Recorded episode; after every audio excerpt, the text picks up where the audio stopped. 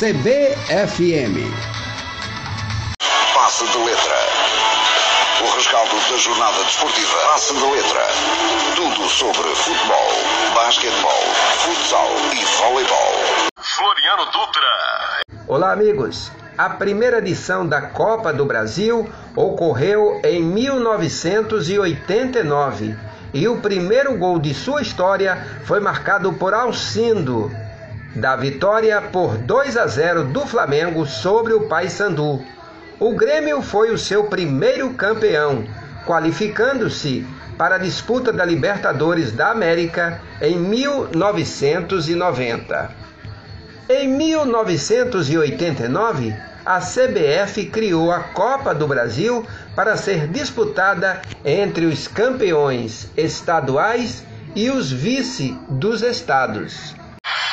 Esse exemplo do vôlei masculino sirva para todos, para todas as modalidades, para nós brasileiros, que com determinação a gente chega lá. Marcelo Negrão! Somos ouro!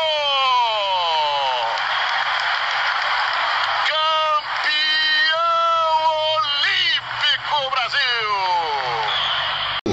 Flash Esportivo CBFM.